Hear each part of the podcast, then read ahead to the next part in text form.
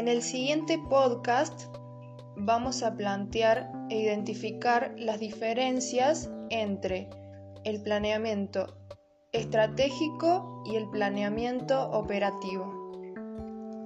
Antes de decir esta diferencia, vamos a definir qué es la planificación. La planificación es el proceso y efecto de organizar con método y estructura los objetivos trazados en un tiempo y espacio. Planificación estratégica es una herramienta de gestión que permite apoyar la toma de decisiones de la organización en torno al qué hacer de la institución y el camino que ésta debe recorrer en el futuro para, para, adecuarse a los cambios y a la demanda que le impone el entorno y lograr la mayor eficacia, eficiencia y calidad de bienes y servicios que se provee. Planificación operativa. Consiste en formular planes a corto plazo que pongan de relieve las diversas partes de la organización deben hacer para que la empresa tenga éxito a corto plazo. Ahora vamos a decir las diferencias que existen entre la planificación estratégica y la operativa. La planificación estratégica eh, se diferencia de la operativa en los lapsos de tiempo, ya que la primera es a largo plazo, a un mínimo de tres años, y la operativa es a corto plazo. Otra de las diferencias que existe entre las mismas es que las decisiones en la planificación estratégica las toman eh, los eh, dueños de las empresas y los encargados. Pero deben estar todos de acuerdo y todos deben conocer las mismas.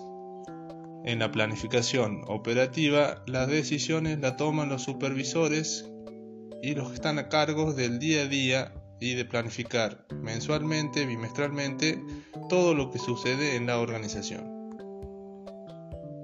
Componentes de la planificación estratégica. Visión.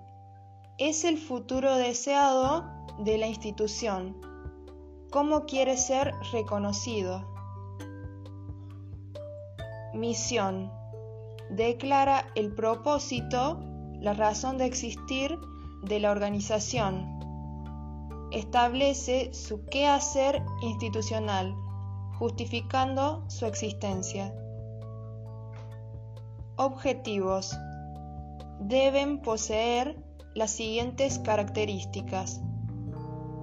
Deben ser alcanzables, comprensibles, se deben poder cuantificar o expresar en cifras, no deben ser abstractos, deben ser múltiples, deben posibilitar la concentración de recursos y esfuerzos.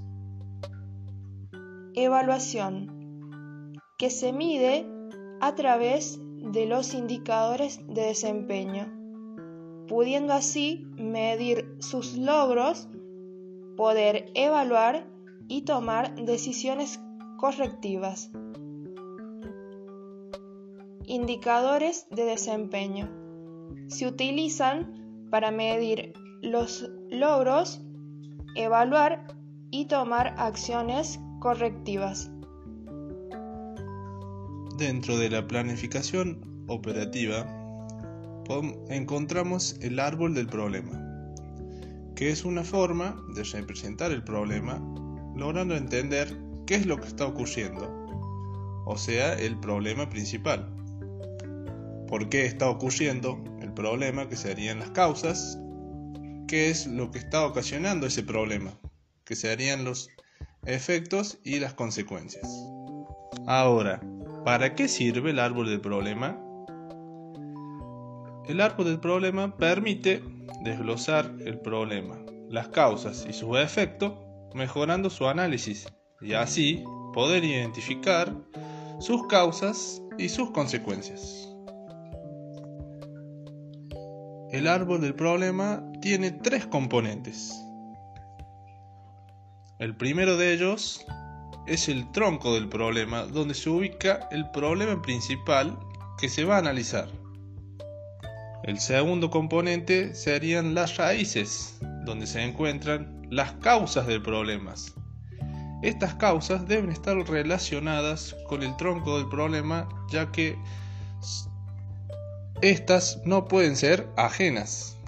Por último, el último componente, que son denominadas las llamas o hojas del árbol, es donde se encuentran los efectos y las, los efectos y las consecuencias.